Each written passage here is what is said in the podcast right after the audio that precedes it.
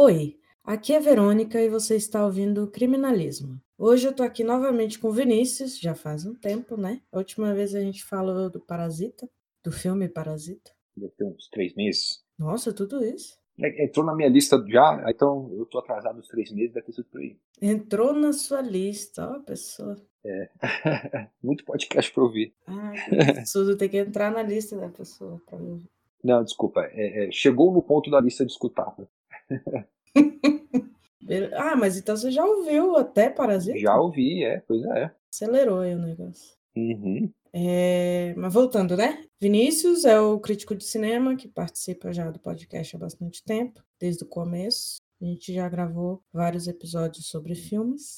E dessa vez a gente vai falar sobre um filme de novo, como sempre. Vamos falar do Psicopata Americano. Queria falar desse filme porque pouca gente conhece e eu acho espetacular, porque ele é satírico, né? Então. Oi, Vinícius, tudo bom? Olá, tudo bem? E você, Verônica? Tranquila? Tranquila, na medida do possível, né? O que, o que é possível com o isolamento? Exatamente. Coronavírus. Uhum. Mas vamos falar do filme, né? Porque coronavírus ninguém merece.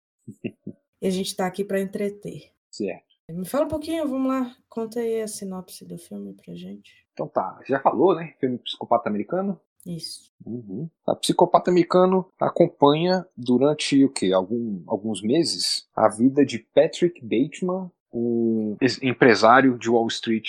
Empresário é, representante de contas, né? De uma empresa e ele é, o vice é um dos vice-presidentes da empresa, rico, filho do dono da empresa, né? Tem que lembrar disso. Que é como ele conseguiu emprego. E no meio de uma vida de glamour e aparências, ele também esconde uma vontade e necessidade constante de matar pessoas, né? Fazer maldades. Ele tem esse impulso de matar pessoas. Começa aos poucos com mendigos, uma ou outra prostituta, e aos poucos ele vai cedendo mais e mais essa vontade dele. Uhum. Eu acho que não tem muito o que dizer, né, desse filme, porque ele mais acompanha esse momento dele de escalada na vontade de matar pessoas, né? Pois é, é difícil falar dele sem dar spoiler, né? Eu acho que pouca gente viu, mas a gente vai ter que entrar, né, no tema, não tem jeito. Uhum. Assim, esqueci de falar, é, o filme, na verdade, começa nessa escalada, ele mata um colega dele de trabalho, vivido pelo Jared Leto, é, que interpreta o Paul Allen. É um cara que tem tudo melhor que ele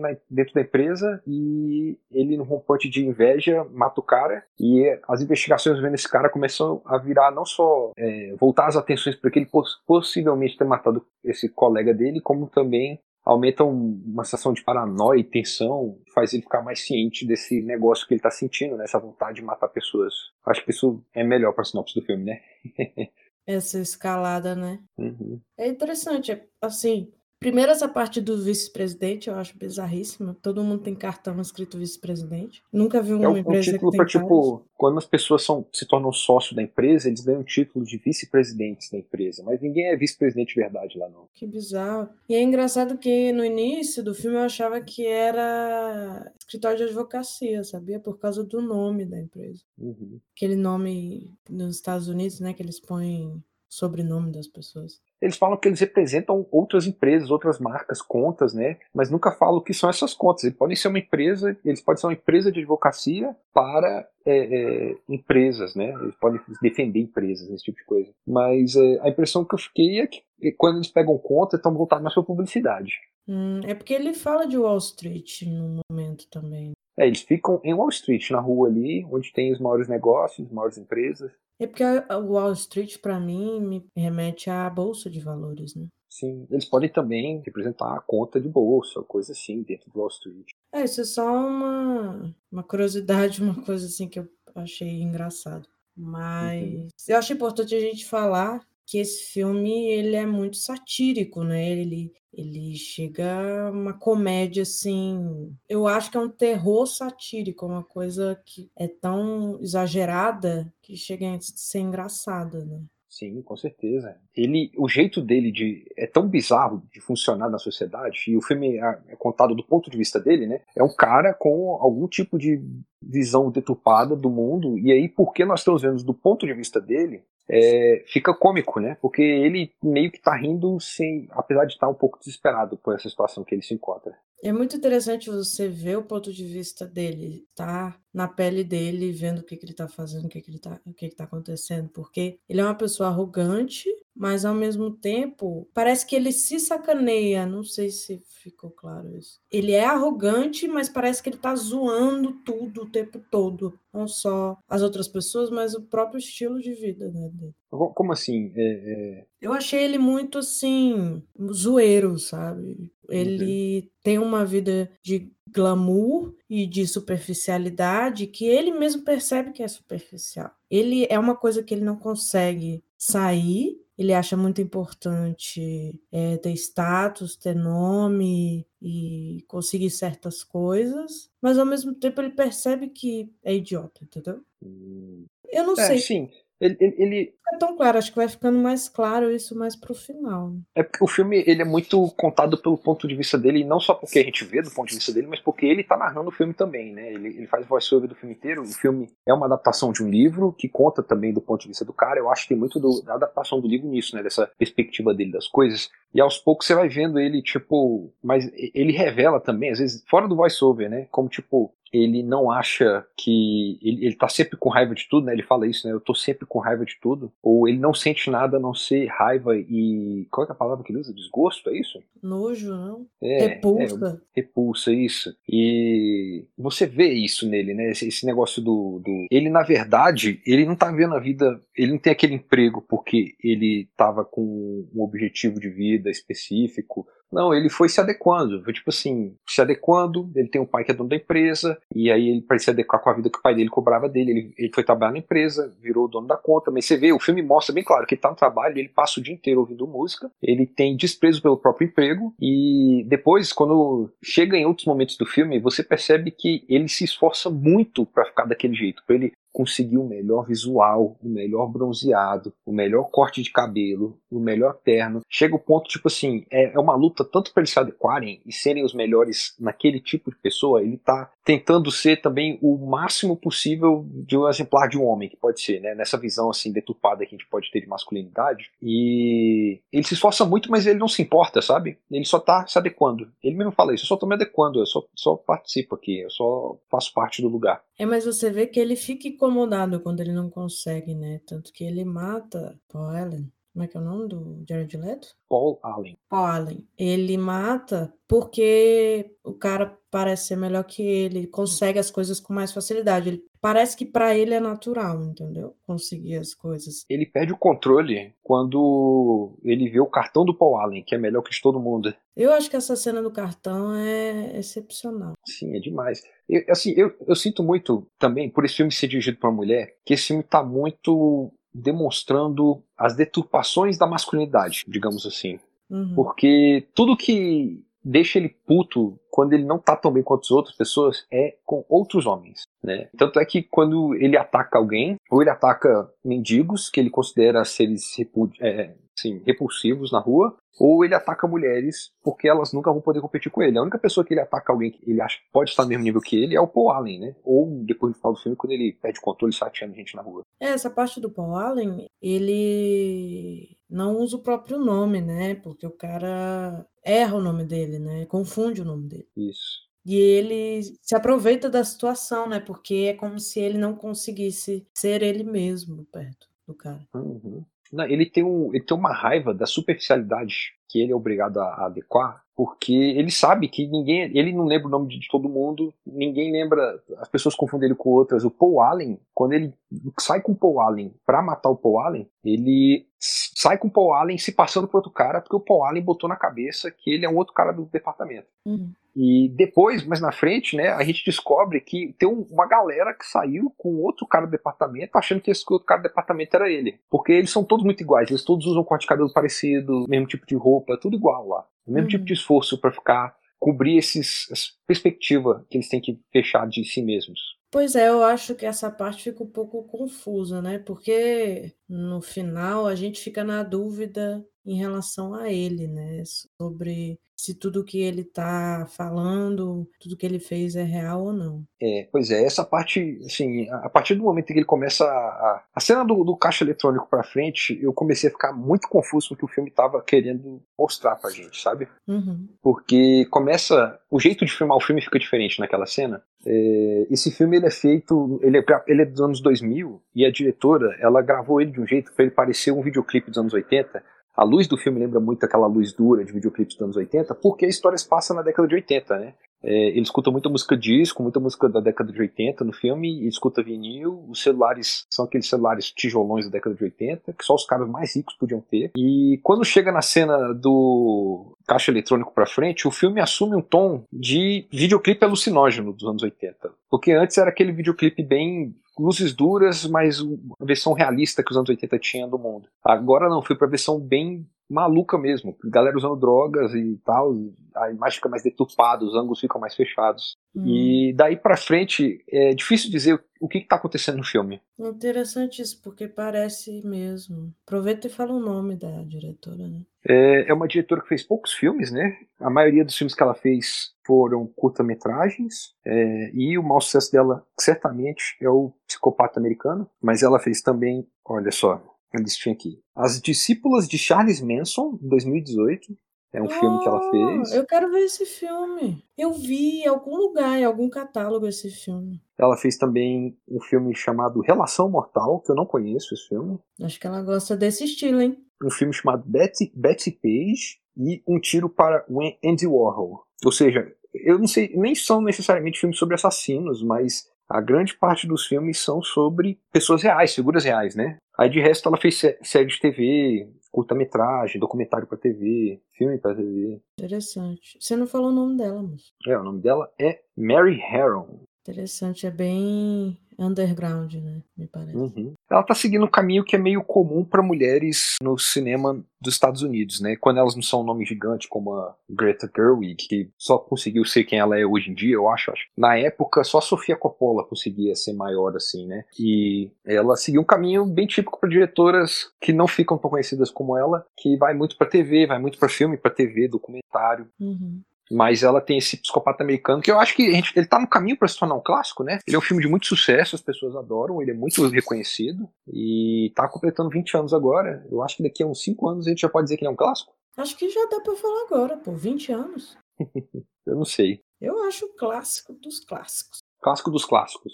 Mais que Ben-Hur, mais que Não, eu, eu, digo assim no, no, estilo, né? Estilo de crime, de é, psicopata, né? O nome do filme é uhum. Psicopata uhum. Americano. Então, eu acho que filmes desse estilo de crimes, de assassinos, serial killers, essas coisas assim, é um clássico para mim. Uhum. Ah, certamente. Tem, quando você pensa em serial killer assim, no cinema, você pensa nele, você pensa no Senso dos Inocentes. E eu acredito que o Christian Bale, ele alavancou a partir daí, né? Ah, ele começou a carreira dele com Império do Sol, do Steven Spielberg, quando ele tinha 11 anos de idade. Mas ele reapareceu com Psicopata Americano. Exatamente, ele já tinha feito sucesso. Uhum, quando ele era bem criancinha, e aí de repente explodiu adulto. E ele fez também, quando ele era criança, um musical chamado Extra Extra, que, para quem gosta de musical, é um filme de, muitos, de muito conhecido, muito famoso. Ele já tinha muito potencial, né, quando era criança. Uhum. E aí depois ele fez vários filmes excelentes, né, tipo Maquinista, o próprio Batman eu gosto. Sim, sim. É, ele, teve uma fase assim muito boa nessa época, né, depois do Psicopata Americano. Uhum. E é bonitão também, né? Chama atenção. Sim, sim. Eu lembro de ver ele alguma vez, alguma de tipo, homens mais sexys da década, por causa do psicopata americano. Ah, é porque ele tava no auge, eu acho, assim, do físico, da beleza. É. Estereotipada, né? Uhum. Ele fez Psicopata Americano e depois ele fez aquele filme do é, Reino de Fogo, que, dos dragões ah, no futuro. Nossa, cara. Pior que eu gosto desse filme, mas ele não. Galera não. Uhum. Eu gosto desse filme, só que ele não fez sucesso, né? Exatamente. É, e depois desse filme ele explodiu de novo com o Operário, né? O Maquinista e o Batman, finalmente. Aí ele é, ele é quem ele é hoje em dia. Mas ele chegou a fazer mais, né? Porque eu não tô lembrando aqui. Ah, não. De vez em quando ele ganhou uma indicação Oscar, fez aquele filme com o Mark Wahlberg, que é o irmão que é, passou pelo vício, que era boxeador do Mark Wahlberg. O vencedor, Sim. eu acho, né? É, depois ele quase ganhou o Oscar agora com o Vice, o Vice, né? Eu não sei se ele ganhou o Oscar ou não, que ele interpreta o vice-presidente do Bush. Tenho muita vontade de ver Vice. Uhum. Ele fez aquele filme, acho que é A Trapaça, que ele é o marido da Jennifer Lawrence e tem um Sim. caso com a Amy Adams, que é um filmão também. Ele ficou conhecido por ser camaleão também, né? Tem essa é. coisa de engordar, emagrecer, malhar e tal.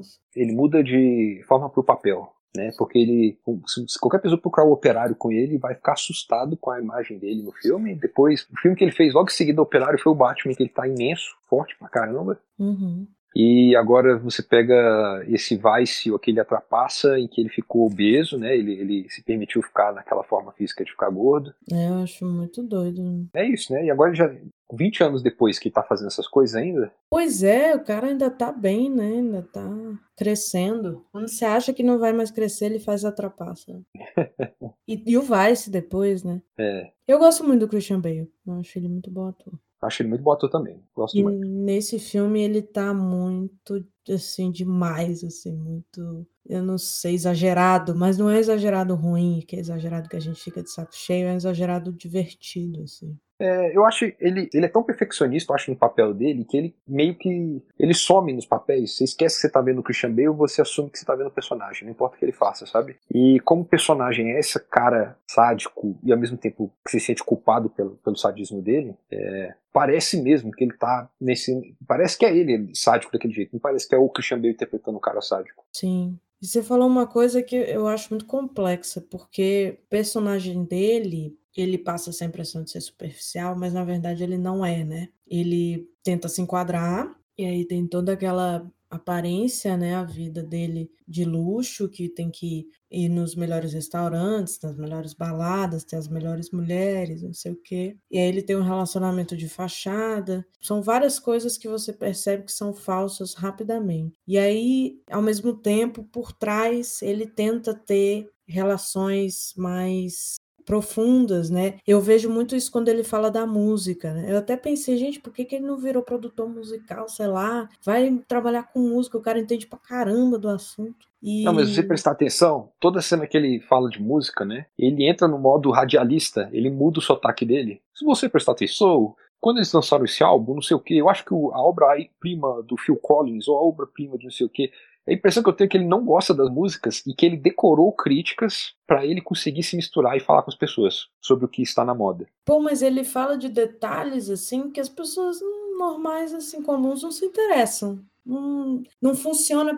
Eu não vejo como isso que você está falando. Pode até ser, mas eu não vejo assim porque, na verdade, as pessoas não estão interessadas em ouvir isso. Porque ele está falando uma coisa muito complexa, muito de crítico mesmo, de, de pessoa que vive disso. Então, me parece que ele não se importa com o que as pessoas estão pensando e que ele, que é exatamente no momento que ele está com pessoas que não precisa se preocupar, que ele não precisa se mostrar. Então ele se mostra de verdade. Tanto que ele fala de Whitney Houston e a mulher sacaneia ele, né? Você gosta de Whitney Houston? Sabe? Uhum. Esse é, foi meu sei. ponto de vista, entendeu? Da situação. Uhum, entendi. Eu não sei, eu, eu, eu vi pra esse lado, assim, é, principalmente porque, por causa do, do, da forma como ele fala nessa cena. Né? E que ele, ele tá falando enquanto ele tá preparando alguma ação, normalmente. Principalmente quando ele mata o Paul Allen, né? Ele tá falando com o Paul Allen sobre o histórico da, da banda que tá tocando, não vou lembrar o nome da banda, dois nomes, Neil alguma coisa, eu acho. E ele tá. Aí ele começa a falar feito louco sobre a banda. Eu adoro essa banda, eu não sei o que, não sei o que, não sei o que. Enquanto isso, você tá pegando o machado, medindo a melhor forma, o ângulo para setar o Paul Allen,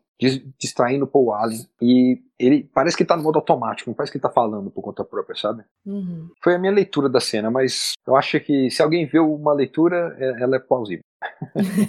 mas é perspectiva para filmes agora. Eu já conheci muitas pessoas que são assim, que elas se interessam muito por um assunto que não é comum das pessoas gostarem, e começa a falar numa profundidade absurda, a ponto de você não entender direito, entendeu? Uhum. E a pessoa não tá nem aí, não, vai falando e faz um monólogo. Então eu me identifiquei dessa forma. Era o único momento que ele realmente falava sobre o que ele gostava. Essa foi a minha visão. Sim. É. Bom, o, o título do filme fala. É, a dúvida que eu queria ter com você, na verdade, é, Verônica, sobre esse filme. É, o título do filme fala Psicopata Americano. Ele é um psicopata? Olha, primeiro que eu tô tentando desmistificar a palavra psicopata. Uhum. Porque deveria ser usada só para quem tem diagnóstico de transtorno de personalidade antissocial. Mas isso é, uma, é, é assunto para outro episódio, é uma coisa muito complexa. Mas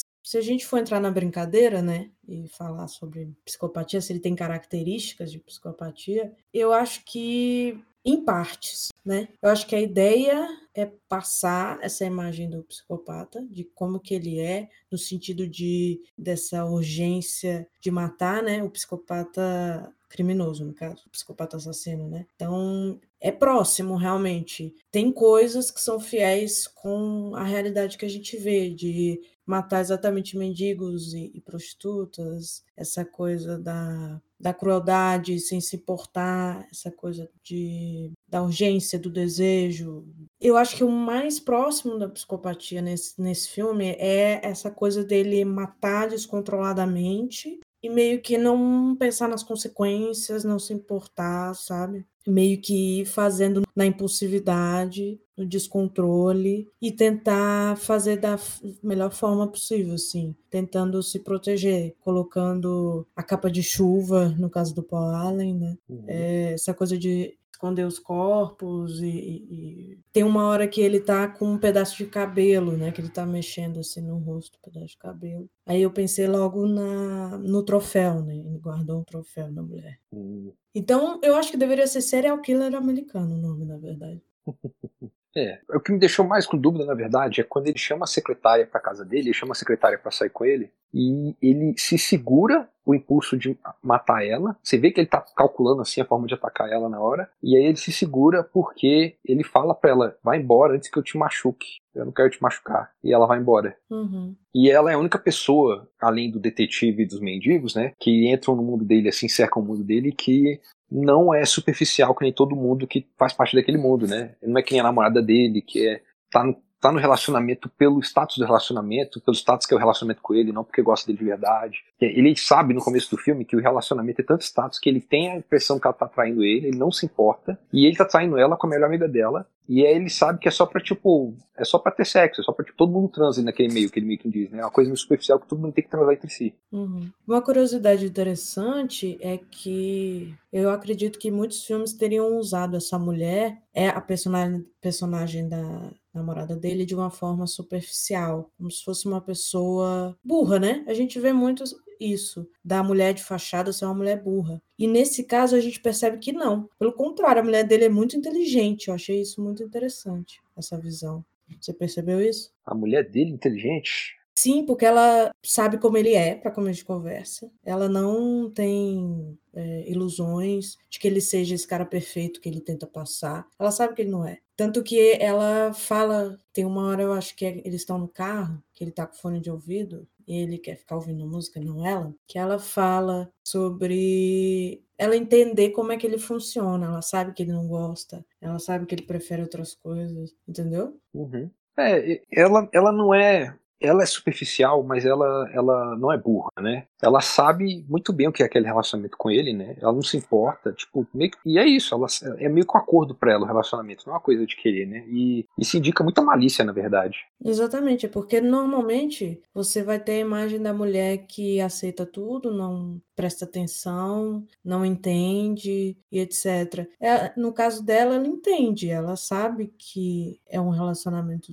que é de fachada, digamos assim, mas ela gosta daquilo ali, ela quer aquilo ali, e ela não conhece ele de forma superficial, ela conhece coisas específicas dele, dá para ver que ela entende o comportamento dele, não no sentido da parte cruel, etc e tal, mas ela sabe o que, que ele gosta, o que, que ele não gosta, não é uma coisa só de aparência, sabe? Eu senti um pouco de intimidade, entendeu? Entre eles. Uhum. Sim, existe mesmo intimidade ali entre eles. Isso eu achei muito interessante, porque poderia ser simplesmente um relacionamento superficial. E... Mas a, impressão que eu fiquei é que essa intimidade entre eles é intimidade entre, tipo, sócios, sabe? Sim, Colegas sim, de trabalho. Sim, com certeza. Mas existe. Existe muita intimidade entre sócios. Uhum. Sim, não, não tô dizendo que não exista, eu tô falando que, tipo, não é uma intimidade de pessoas que necessariamente se gostam, né? É intimidade de pessoas que estão trabalhando juntas.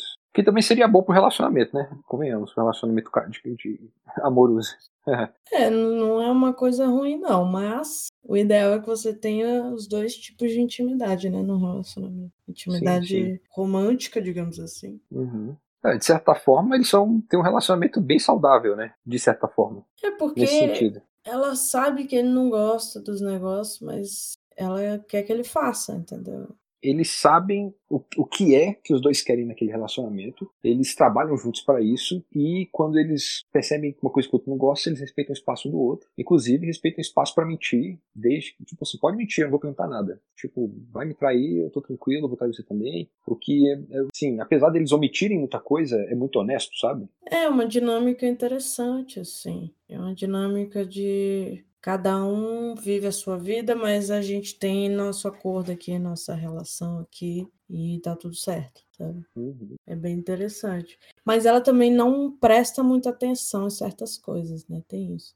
Ah, sim, com certeza. Mas eu acho que tem a ver com as drogas, né, no caso. Uhum. Que acontece muito durante o filme, né? Eles usam muitas drogas, os personagens. Uhum. A, gente, a gente nunca vê ela usando, né? Mas dá a impressão que ela usa, né? Ah, com certeza, todo mundo usa. E ela tem uns momentos que ela tá meio avoada. Uhum. Essa é a minha impressão de pessoas que usam drogas. De repente, fica meio avoadas. Não, mas ela tá alheia, né? Ela tá alheia e eles se forçam a ver essa superficialidade que eles mostram no filme. Eu acho exige esse tipo de fuga, quer dizer, seja droga, seja bebida, né? Você vê que eles saem, uma das formas de eles fugir é ir para restaurante caro, porque eles nem se importam com a comida, é como eles se apresentam e onde eles se apresentam. Sim, tem toda aquela coisa do, do restaurante que o Jared Leto consegue ir, ninguém mais consegue, e ele, o Patrick, não consegue, então é um drama o filme inteiro essa história desse restaurante. Exatamente. O, o, fato de que o cara consegue a reserva no restaurante mais difícil é uma das coisas que faz ele querer matar o cara. É sempre essa coisa do status, né? Tem o um melhor cartão, consegue ir no restaurante que mais ninguém consegue. É aquela coisa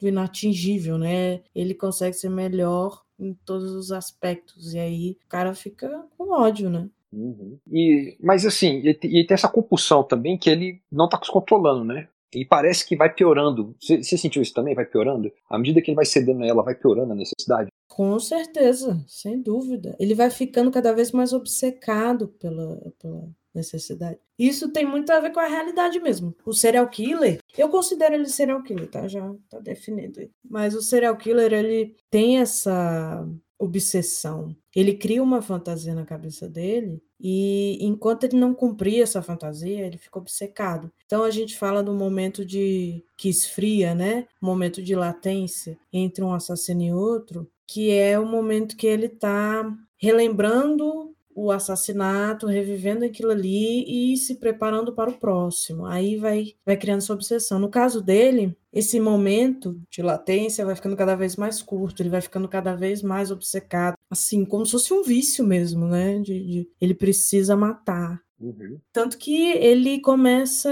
a ter até essa brincadeira de ter uma cabeça no, na geladeira, de ter corpos no armário dele ficar com esse cabelo mexendo. É uma coisa assim de ele tá o tempo todo lembrando, tá o tempo todo revivendo a situação, entendeu? Uhum. Assim, isso me deixa. É, na verdade, isso é uma coisa que me deixa bem bolado no final do filme. E quando chega no final do filme, à medida que a violência dele escala, começam a aparecer coisas que parecem meio absurdas, tipo quando a prostituta resolve fugir do apartamento, né, perto do final do filme. Sim. E a excelente cena da Serra. Essa cena é espetáculo. E ela vai correndo pelo apartamento, vai contando o resto de gente, tudo quanto é canto. Uhum ele não está mais matando na casa dele, né? Ele está levando gente pro apartamento do Paul Allen, porque o, o, ele matou o Paul Allen e o Paul Allen está dado como desaparecido, então ninguém vendeu. Ele está entrando no apartamento do Paul Allen usando ele para matar gente. Uhum. E quando chega no final do filme, ele resolve que ele vai voltar pro apartamento do Paul Allen para limpar todas as provas que ele deixou lá. Uhum. E quando chega lá, alguém fala assim: você tá maluco? Não tem nenhum Paul Allen aqui, tá tudo limpo. E aí fica a dúvida: mas será que o pessoal da imobiliária chegou lá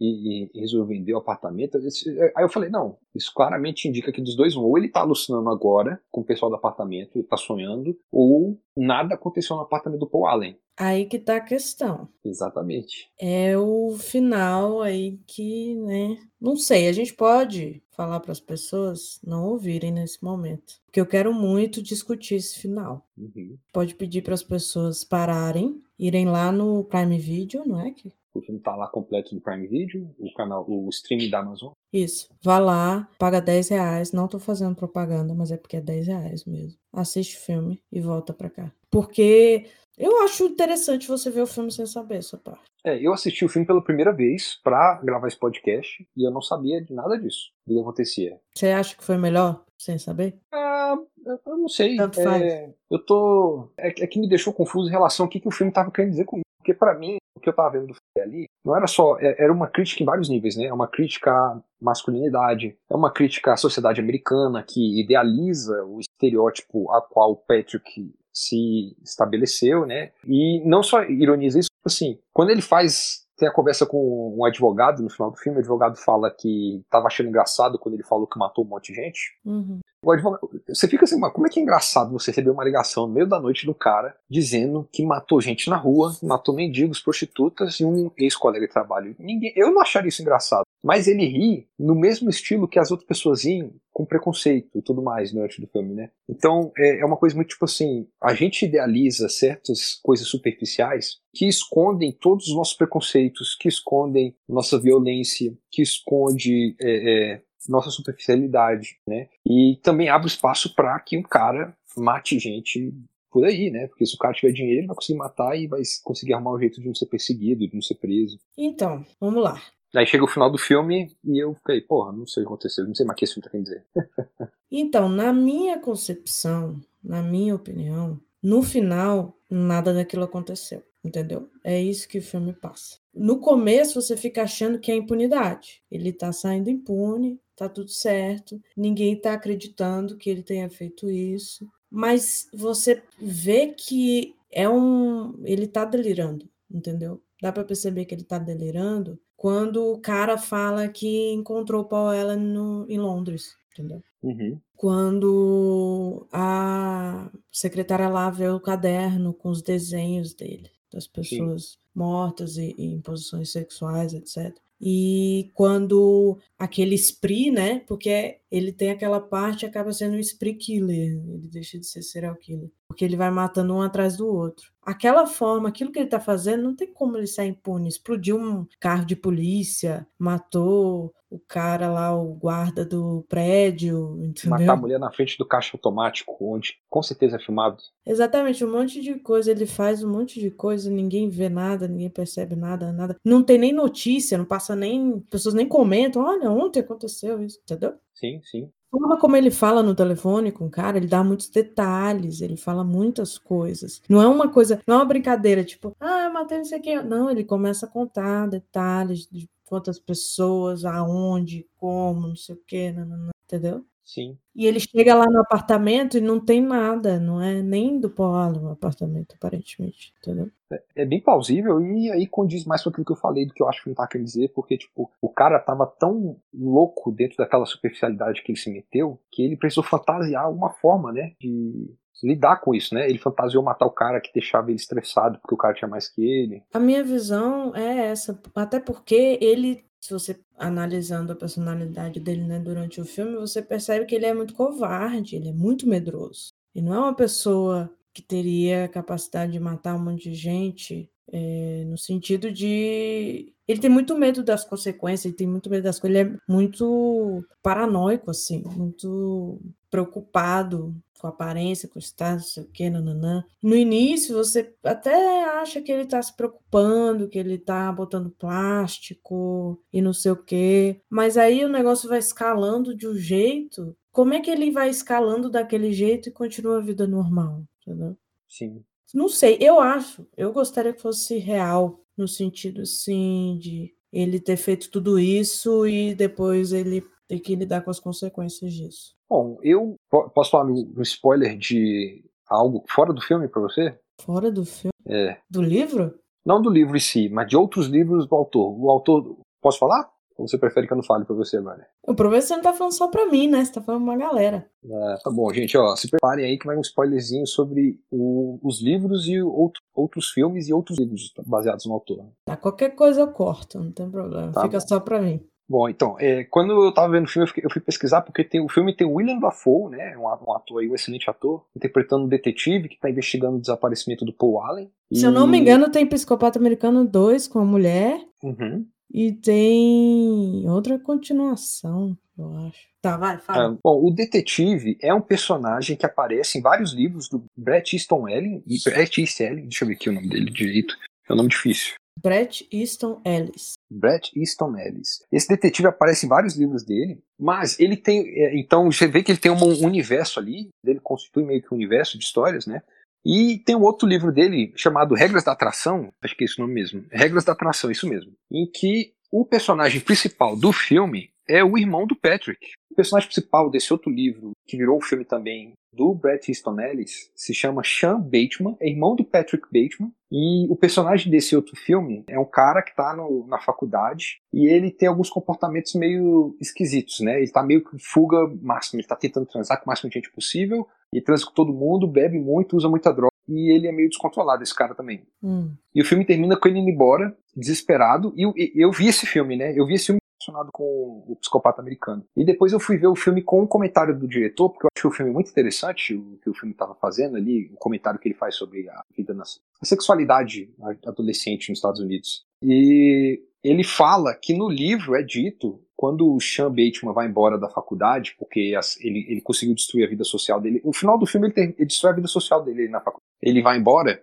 ele hum. vai embora com a preocupação de ele ser, no livro pelo menos, tão problemático quanto o irmão mais velho dele, porque no livro o que quer que seja que acontece no final do Psicopata Americano já aconteceu e a sociedade descobriu as deturpações do Patrick. Então, Ou seja, eu acredito que depois que a secretária encontra a agenda dele, alguma coisa acontece ali velado. Era exatamente o que eu ia falar. Como ela descobre essa agenda, ela deve ter revelado isso para alguém, né? Deve ter ficado preocupada. E provavelmente ele teve um surto, né? A minha impressão é que ele teve um surto psicótico, sei lá, ele estava vendo coisas. Uhum. Porque ele acredita muito que, é, que aquilo tudo é real. Quando ele conversa com o advogado, ele fica muito assustado, porque para ele aquilo tudo é real. Uhum. É chocante, né? E o quem tá tendo um surto quem está vendo coisas, está tá passando por um momento de psicose, acredita que é real, entendeu? Mesmo que ele esteja vendo coisas que ele sabe que não são reais, para ele é real, entendeu? Uhum. E você acha que tudo, tudo foi fantasia dele? Você acha que o mendigo que ele matou no começo também foi fantasia? Isso é mais difícil, né? Porque uhum. a parte do mendigo é muito, assim,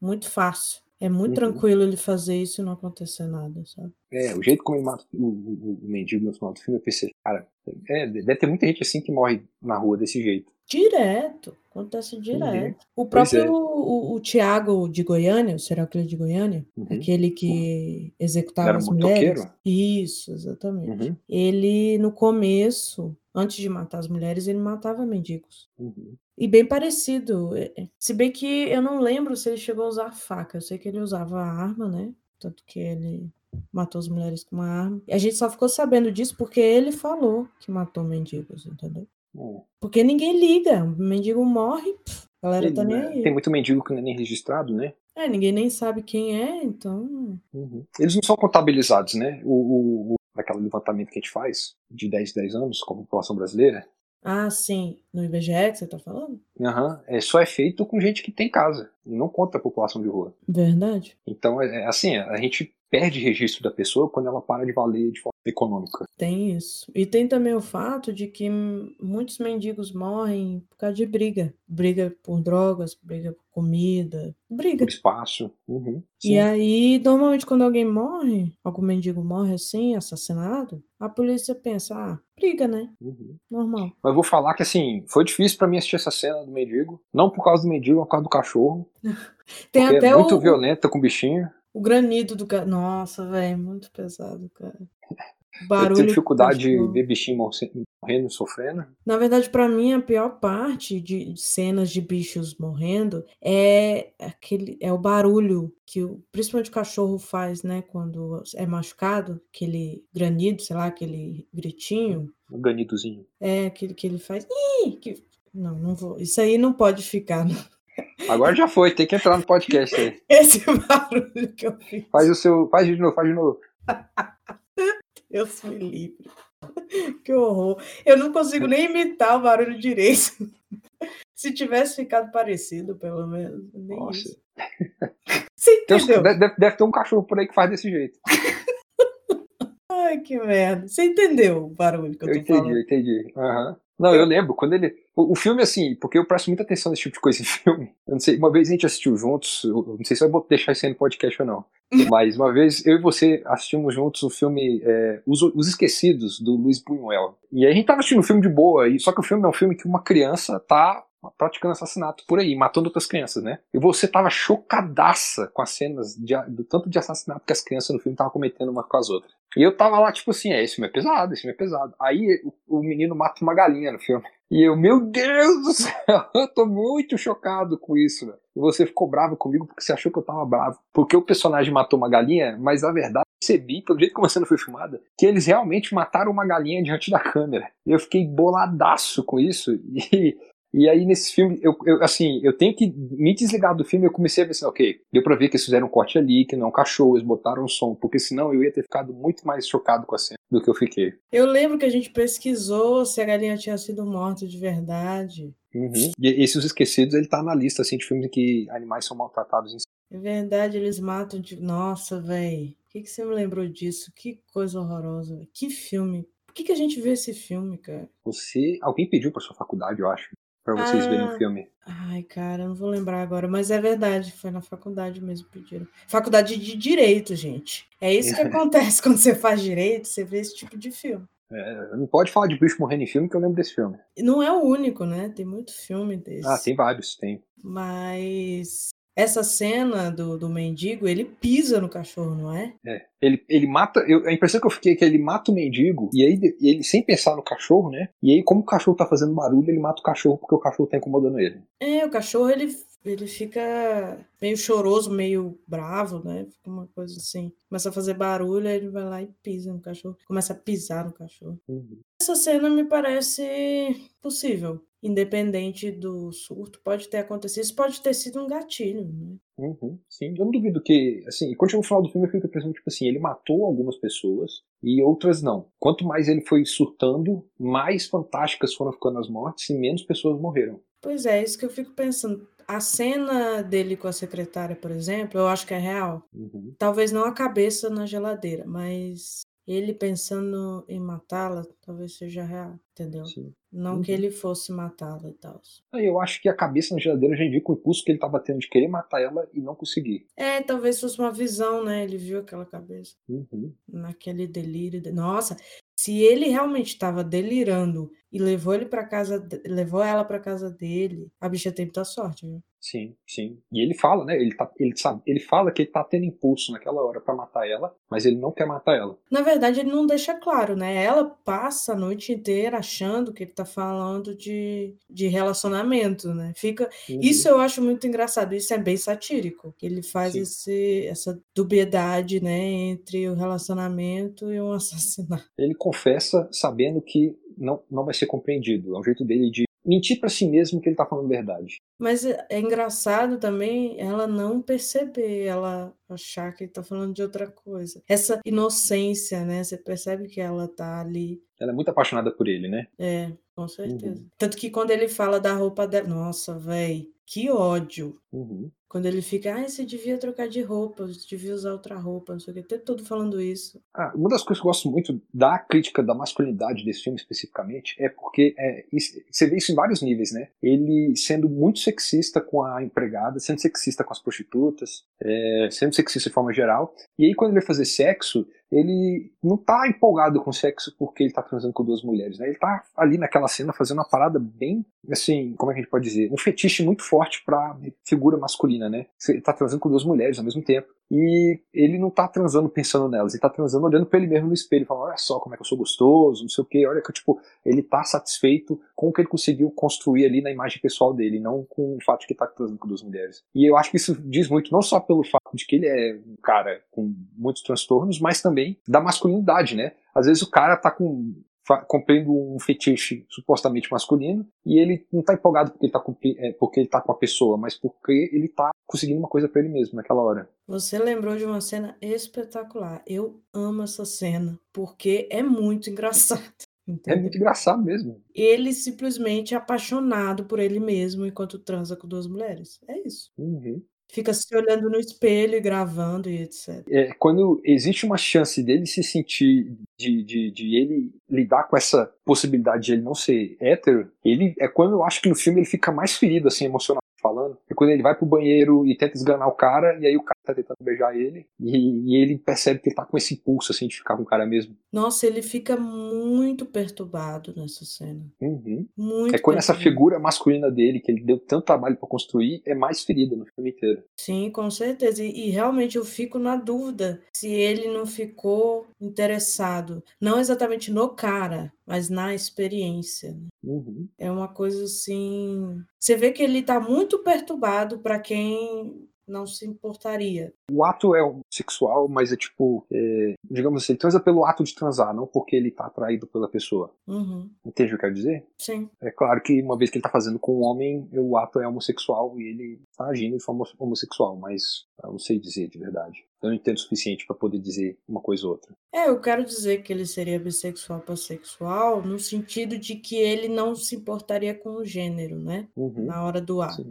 Aí isso. ficaria mais ligado a isso, entendeu? Uhum. É isso que eu quis dizer. Uhum. Hétero ele não seria. Isso, certamente. Mas é muito interessante essa brincadeira que o filme faz o tempo todo com as coisas. Brincar com o fato deles usarem drogas, dele ter essa possibilidade né, de ficar com outro homem, das mulheres, dele ficar se olhando no espelho. Esse narcisismo dele, claro, né? Fica muito Uhum. claro o tempo todo. Então, o fato deles estarem indo no banheiro, usar droga. Isso, para mim, todas essas cenas, eu vejo muita um sarcasmo muito bom, assim, tem muito a ver com o meu humor, sabe? Uhum. É uma coisa sarcástica que você está fazendo uma crítica e ao mesmo tempo você está brincando, né? Você está rindo daquilo. Sim, sim. É uma ironia muito grande, né? É. Que é parte também do. A, a outra metade importante do título desse filme, né? Que é o americano. Uhum. né? É tipo, quando ele fala psicopata americano, ele tá querendo dizer, tipo, isso aqui reflete o que, que a sociedade faz com as pessoas, né? Sociedade americana, no caso, so- sociedade ocidental. Mas É ele é uma, um uma cara que. mistura, né? A mistura do Uhum. monstro, do cruel, porque o psicopata ele é usado, a palavra psicopata é usada para quem é monstro, quem é cruel, quem faz coisas sem se importar, né, com os outros, sem empatia. Então é uma mistura dessa crueldade, desse símbolo, com o americano, o típico americano, né, com esse estilo de vida, né? Uhum. E assim, quando você considera o fato de que ele tá vivendo o sonho, né, da sociedade ali naquele momento, ser um cara rico de Wall Street, com uma namorada loira, perfeitinha, Hum. é, perfeitinha dentro daquele padrão, né, daquele estereótipo que ele tá procurando, e a vontade de satisfazer esses desejos sexuais, de ter tudo que ele precisa, de ser bronzeado, de ter o cabelo bem feito. Você vê o que acontece, né? Não tem como você ter tudo isso e não ter algo errado por baixo. E você vê que também, pelo, pelas conversas que ele tem com os colegas, os colegas dele também não são pessoas muito saudáveis. Não, de forma alguma. Cada um tem seu problema. Tem o, o cara que é homossexual e que não aceita, não assume, né? Tem a mulher dele que vive entorpecida o tempo todo com calmantes para não ter que lidar com a realidade. Tem o outro lá que é super agressivo. É engraçado porque ele tem uns, ele dá umas- uns momentos que ele explode assim. Todo mundo tem problema, é isso que eu quero dizer. Ah, sim, com certeza. Todos eles têm alguma coisa que eles estão escondendo nesse. E todos eles estão se esforçando demais, né? Pra preencher esse mesmo papel que o Patrick tá se esforçando demais pra preencher.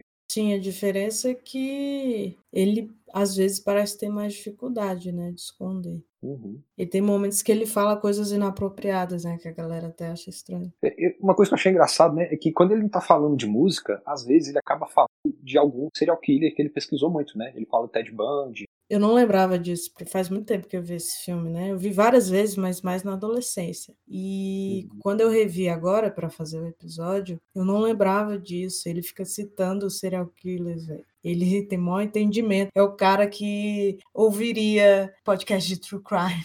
Sim, com certeza. E ele cita, tipo assim, parece que ele admira os caras, né? É, essa é a diferença, né? Normalmente as pessoas gostam desse tema porque ficam horrorizadas, ficam tentando entender o comportamento humano, não sei o que, não, não, não. Ele não, né? Ele parece que ele tem uma admiração mesmo. Uhum. E isso é outra coisa que acontece. Existem exemplos de serial killers que se espelhavam em outros serial killers. Sim. Eu acho muito legal isso no filme, porque tem muita coisa que é realista. O filme, ele é muito satírico e é- tem essa coisa fantasiosa, né, uma coisa estereotipada, exagerada, mas ele pega fatos que são reais, que acontecem mesmo. Eu achei isso legal, essa mistura. Sim, sim. O cara, esse, ele- esse escritor aí, ele tem muito conhecimento sobre isso, pelo que eu percebi. Uhum. É, e assim, baseado nos dois filmes que eu vi, baseado nos livros dele, a impressão que eu tenho é que ele é um cara que tá muito preocupado em mostrar isso, né? As deturpações por trás do que a gente considera normal. Sim, sim. A visão, né, do... Porque a gente tem muito lado obscuro de nós mesmos, né?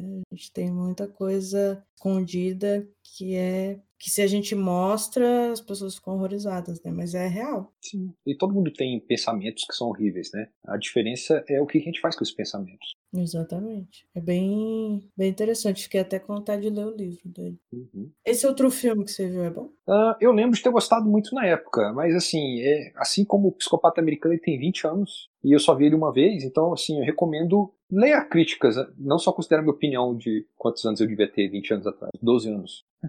Mas tem em algum lugar, você sabe? Não? Ah, regras da atração, não sei, não sei se tem em algum lugar. É com o cara que fazia o Dawson's Creek, o, No, o Lourinho? o loirinho, isso, o cara que fazia o Dawson. No. E também tem aquela menina que fez. Nossa, velho. Fez aqueles filmes com o Heath Ledger, é, Coração de Cavaleiro. E são as duas pessoas que eu, que eu lembro do elenco. Cara, eu sei, mas não sei. E também eu lembro de algumas cenas assim muito bem dirigidas. É um filme assim bem inteligente na linguagem dele, do que eu lembro. Mas eu teria que rever ele pra poder dizer assim, realmente é um filme bom, vale a pena. Eu achei. Tem no, no Prime Video. Prime Video tá com tudo, hein? É, tem muita coisa boa no Prime Video. Queria eu estar fazendo propaganda, né? É, é o plano, é o plano. Mas ó, eu achei as regras da atração de 2002. Uhum. Tem a Jessica Biel. Ah, Jessica Biel filme. É Biel? Não lembrava. Jessica Biel. Eu acho que se fala Biel, mas não tenho certeza. Fala como você quiser. Os nomes que estão na tela é James Van Der Beek, que é o O Dawson. Dawson. Uhum. Sharon Sossamon, não sei. É essa aí mesmo. Sh- Sharon Sos. Shannon Sonson. Ah, Kip Parquet, Ian Somerhalder. E Somerhalder é o vampirinho do Diários de um Vampiro e o- um dos caras do Lost, o irmão da Sharon do Lost. Não é da Shannon? Shannon? É, pode ser Shannon. Ele não tá na capa, não. Não, ele é um personagem pequeno. São três personagens principais. Um é o, o James Van Der Beek, outro é essa mulher aí, a Chossanon, e tem outro cara que é o personagem gay do filme, que é o terceiro personagem principal. Hum. E aí é sobre a história do irmão do Bateman. É, só que o filme não tem nenhuma referência ao psicopata americano, a não ser o fato que o nome do cara é Bateman. Que coisa doida, você não percebe, né? Não, eu só descobri quando eu vi os comentários depois do filme. Que doido, cara. Fiquei com vontade de ler o livro, realmente, depois dessa. Hum. Eu já tinha vontade de ler o livro, na verdade, porque eu sabia que era uma adaptação. Mas meio que passou, entendeu? Uhum. É, já- é muito livro pra ler, né? Não é que nem ver filme, a gente senta e vê o filme e pronto, já foi. É um problema, né? É um negócio mais longo. Você convive com o livro, faz parte da sua vida. Ele vai pra cama com você. Exatamente.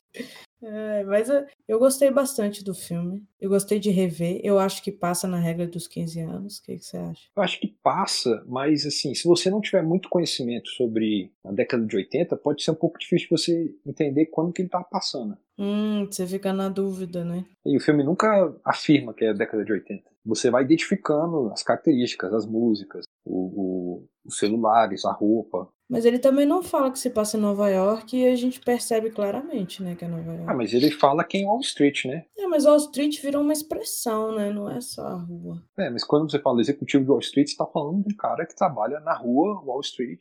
Sim, mas você pode usar essa expressão para outros lugares também, sabia? Você pode chegar em Chicago e falar, ah, esses caras aí, ó, estilo Wall Street, Uhum, entendeu? é verdade. É, mas para mim tá muito, é muito Nova York, assim, é muito perceptível. Porque eu nunca fui para Nova York, né? Deixando isso claro. Mas é pelo conhecimento que a gente tem de filmes, etc., e séries que a gente assiste, tem coisas de Nova York que são muito específicas, muito únicas, né? Então a gente acaba identificando com facilidade. Mas eu acho que é interessante se passar em Nova York porque tem muito essa essa coisa do sonho americano fica muito forte lá, né? Sim, com certeza. Principalmente essa parte de executivo, né? De, de gente endinheirada, digamos assim. É, eles trabalham na maior cidade do mundo, com, onde todo o dinheiro do mundo de alguma forma acaba passando. Exatamente, é muito forte isso lá, né? Uhum. Mas é isso, acho que a gente falou bastante coisa. Você queria perguntar mais alguma coisa do comportamento? Não, acho que não. Sobre o comportamento dele, eu acho que eu per perguntei tudo que eu tinha para perguntar. Ficou claro o que eu falei? Sim, com certeza. Sei lá, eu queria muito falar desse filme e eu tava meio assim, né? Porque é um filme que pouca gente conhece, assim, hoje em dia, né? É um filme muito antigo. Muito antigo, não, né? A gente fala isso. É, o jeito que as gerações estão mudando rápido, tem muita gente que tá escutando aí que nem tinha nascido. Pois é, essa, é por isso que eu falo que é muito antigo, porque eu tenho um público de 20 anos, por exemplo, que às vezes não conhece, mas não é tão antigo assim, 2000. Mas eu gosto muito porque Seven, por exemplo, é um filme conhecidíssimo. Ele virou um ícone, né? Ele entra nas listas, né? Ele entra nas listas, exatamente. E o Psicopata Americano não. Uhum. Tanto que eu quero falar de Taxi Driver também, por exemplo. Você não tinha gravado o Taxi Driver? Não. Eu vou gravar com quem, se não for contigo? É, pensei que tinha falado que ia gravar com a sua mãe. Você gravou o Poderoso Chefão, né? Isso, Poderoso Chefão. Exatamente. E aí, inclusive, a gente vai gravar o segundo já. Então, eu quero gravar Taxi Driver, que é um filme que tá em todas as listas, todo mundo ama, é Scorsese, etc e tal. É De Niro, né? Mas eu queria primeiro falar desse filme, porque eu quero que as pessoas assistam. Eu acho que vale a pena as pessoas conhecerem, sabe? Esse é um filme que as pessoas merecem ver. Assim. É, ele é bom, ele é importante, ele vai ser lembrado ainda por muito tempo. É um filme dirigido por uma mulher, o que é uma coisa muito rara hoje em dia, ainda. Exatamente. E é um filme de 20 anos atrás que está fazendo questionamentos sobre masculinidade que são muito atuais. É extremamente atual. A gente vivenciando não só essa parte da masculinidade, mas essa coisa da, do, da crueldade, do perigo, dos problemas, sei lá, é, eu acho muito interessante. Eu gosto porque ele consegue pegar um assunto que é sério, que é tenso, que precisa ser analisado, e, mas ele traz uma, um alívio cômico, né? uma coisa satírica, sem desrespeitar. Sim. Isso é muito importante, porque não é fácil você conseguir fazer um filme nesse estilo sem desrespeitar. Tipo o Evil Dead, por exemplo. O Evil Dead, ele tem um lado cômico, eu diria, talvez por ele ser muito antigo, mas ele não desrespeita. Não é uma coisa é. zoada a ponto de você ficar incomodado, sabe? Hum, não, entendeu? O Evil Dead, ele é, ele, é, ele é satírico de uma forma... Eu acho que a intenção não era ser satírico, mas acabou sendo. Né? O primeiro filme nem tanto, mas depois a saga como um todo, é, tem muita coisa da a, a sátira do Evil Dead, né? É, faz com que os demônios sejam mais aumenta o sadismo dos demônios, né? Porque eles estão brincando com as pessoas quando eles estão matando elas. Eles não estão lá só tipo, quero te pegar, vou te pegar. Não, eles estão brincando com eles o filme inteiro. Uhum, exatamente. Tem essa esse lado, né? Que é um lado que é assustador. Ah, sim, com certeza. É, mas também é o que eu gosto muito do outro filme do Sam Raimi, depois, que é o Arraste-me para o Inferno, que o demônio zoa, dá tapa na cara dela. E eu vi esse filme, né? Eu não sei. Eu não tô lembrando. O que a gente tava falando? Eu acho que é isso. A gente fala sempre um monte de coisa. E, se perde. E vai para outro canto. E a gente começa a lembrar de outras coisas. Mas eu acho que a mensagem que eu queria passar, eu passei. Acho que é isso, pelo menos. Vale a pena assistir esse filme, vale a pena repensar ele. Passa na regra dos 15 anos, eu acho. Passa na regra dos 15 anos. Se você gosta do podcast, provavelmente vai gostar desse filme, porque ele tá falando sobre muitas coisas que o criminalismo fala. É, é porque assim, eu tento trazer de uma forma mais séria, né? Eu não sou muito descontraída. Tem podcast de true crime que eu gosto muito que são descontraídos. Eu já tenho uma vibe mais, né, compenetrada. Uhum. Apesar de ter um lado cômico meu que eu guardo, mas esse filme vale a pena. Ele tem um lado satírico que é divertido, mas que não, não estraga a experiência. Não... Eu gosto. A parte satírica dele é a parte do, do. Tem a piada ali, mas a piada não é pra ser engraçada. É pra talvez até fazer você ficar com mais medo do personagem. É para você ficar incomodado, mas ao mesmo tempo você não fica tenso. Né? Eu, pelo menos, eu não fico tensa vendo esse filme. A parte que ele tá com a serra elétrica é excepcional. É, eu adoro. Eu gostei muito dessa parte também. É muito divertido. É um divertido que você não banaliza. Eu acho que eu finalmente encontrei a palavra que eu queria. Não é banalizado, é uma coisa séria, uma coisa tensa. Você sente a, a como é visceral, mas ao mesmo tempo ele tenta aliviar, né? Não fica uma coisa pesadíssima. e a cena ela é filmada de um jeito que ela é, ela é meio. Ela não parece de verdade. É. Ele começa a quebrar vários comportamentos que era padrão e realista até aquele momento, né? É, naquele momento ali já começa a parecer uma loucura, já parece, parece uma alucinação mesmo. Sim, mas não fica uma coisa muito louca, né? Uhum. Fica uma coisa que você entende. Você Pois é. percebe que tem a ver, combina, né, com ele, com o que ele tá vivendo, o que que tá acontecendo. Sim. Como é que eu posso dizer isso? A gente não tem medo porque a gente tá vendo do ponto de vista dele, né? Uhum. Também tem isso. A gente não tá com medo pela prostituta. Apesar de que o filme faz a gente ficar um pouquinho do lado dela, porque aquela mulher que já teve uma situação tensa e tá querendo escapar, e a gente meio que pega um pouco esse lado dela no momento, né? Mas o jeito como ele corre, o jeito como ele grita, aquele negócio dele correndo pelado no prédio, com a serra elétrica ligada, tipo assim, não, cara, ele vai ser pego agora, né? Porque ele tá no prédio residencial, correndo no corredor, com uma serra elétrica ligada e gritando. Com a mulher gritando, fugindo dele. Não, e todo sujo de sangue, né, sujando tudo. É, aquilo ali é claramente uma das fantasias dele no filme. 100%. Tanto que ele desenha isso, né? Uhum. Você percebe que ele tem muitas fantasias e que ele desenha muito as fantasias dele. né? Sim, pois é. Essa coisa de passar pro papel, né? Interessante. Uhum. Mas é isso. Dessa vez eu não vou esquecer. Vamos falar das redes sociais, que ultimamente eu ando esquecendo. Então, me sigam no arroba criminalismo lá no Instagram. Sigam o Vinícius também. Eu sou arroba Vina underline Brandal, vocês também podem arroba grande underline podcast e no arroba ah, aquela velha onda. Tudo no, Instagram. Isso. O Vinícius também tem um podcast. Ele nunca me chamou porque eu não sou da área de cinema, né? Então, É, porque o, o- meu cooperador também não quer gravar, não quer convidados mais. não quer. Que beleza. É. Assistam Psicopata Americano na Prime Video ou, né, por outros meios, se vocês quiserem. Eu sempre vou falar dos meios legais. Tinha na Netflix, mas saiu. Eu fiquei bem triste. Tem como alugar ele em algum lugar? Olha, talvez tenha no Loki, Luke, não sei como é que fala. Uhum. YouTube não tem. Tem para alugar na Microsoft, no Look, L-O-K, Loki, sei lá. Google Play, tem na Apple também. Normalmente tem esses filmes para alugar, mas é porque eu prefiro o streaming mesmo, né? É, eu também prefiro streaming. Eu já tô pagando já. Exatamente, tem que pagar mais para alugar, mas eu acho que vale a pena. Eu também. Vale muito a pena. Que bom, pelo menos eu já fiz uma pessoa assistir, olha só. É verdade, eu não tinha visto o filme. Mas você conhecia o filme? Sim, eu já ouvi falar muito dele já. Na época que ele saiu, eu ouvia falar muito dele. Você chegou a estudar? Algum professor falou sobre ele? Não, não. Mas eu ouvi o podcast, o podcast feito por elas, em que elas só falam sobre filmes feitos por mulheres. E elas fizeram um episódio sobre a Ma- Mary Harron, Mary Harron. E, ela e elas falam sobre esse filme. E eu já tinha visto, assim, esse filme fez tanto sucesso que na época, de vez em quando, você via cena deles em alguns lugares, né? Verdade, tem cenas bem icônicas, tem memes desse filme. Uhum. Você pode reconhecer, assistindo, você acaba reconhecendo, principalmente a parte que ele mata o Paul Allen. Essa cena ficou tão icônica que virou vários memes. Pois é. Tem isso também, né? Marcou esse filme, porque virou meme. Sim, sim. Ele tem cenas icônicas, marcou, virou meme, lançou o Christian Bale. Se você for olhar, tem um monte de ator que na época não era famoso, como a Reese Witherspoon. Verdade, tanto o Jared Leto quanto eram novinhos, né, nesse filme. Uhum. E é isso, se você não gosta do Jared Leto, tá aí um filme pra você Impossível. O cara que fez Clube da Luta fez aquele. fez o Coringa aí.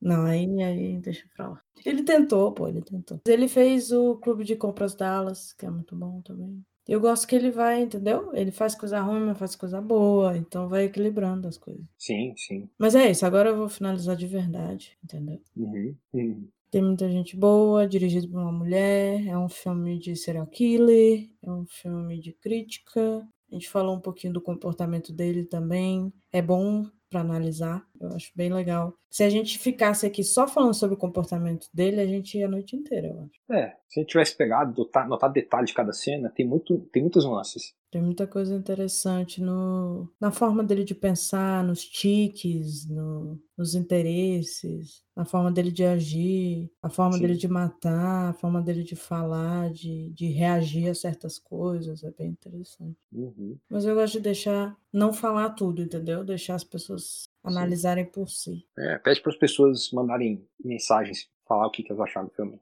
Ah, com certeza. Por favor, assistam. Se você assistir Psicopata Americano por causa do episódio, me marca no Instagram, me avisa para eu saber e comenta o que, que achou do filme. E é isso. É isso aí. Obrigada mais uma vez, Vinícius, por participar. Por nada. Vamos já combinar o próximo filme, né? Amém. E até mais. Até mais.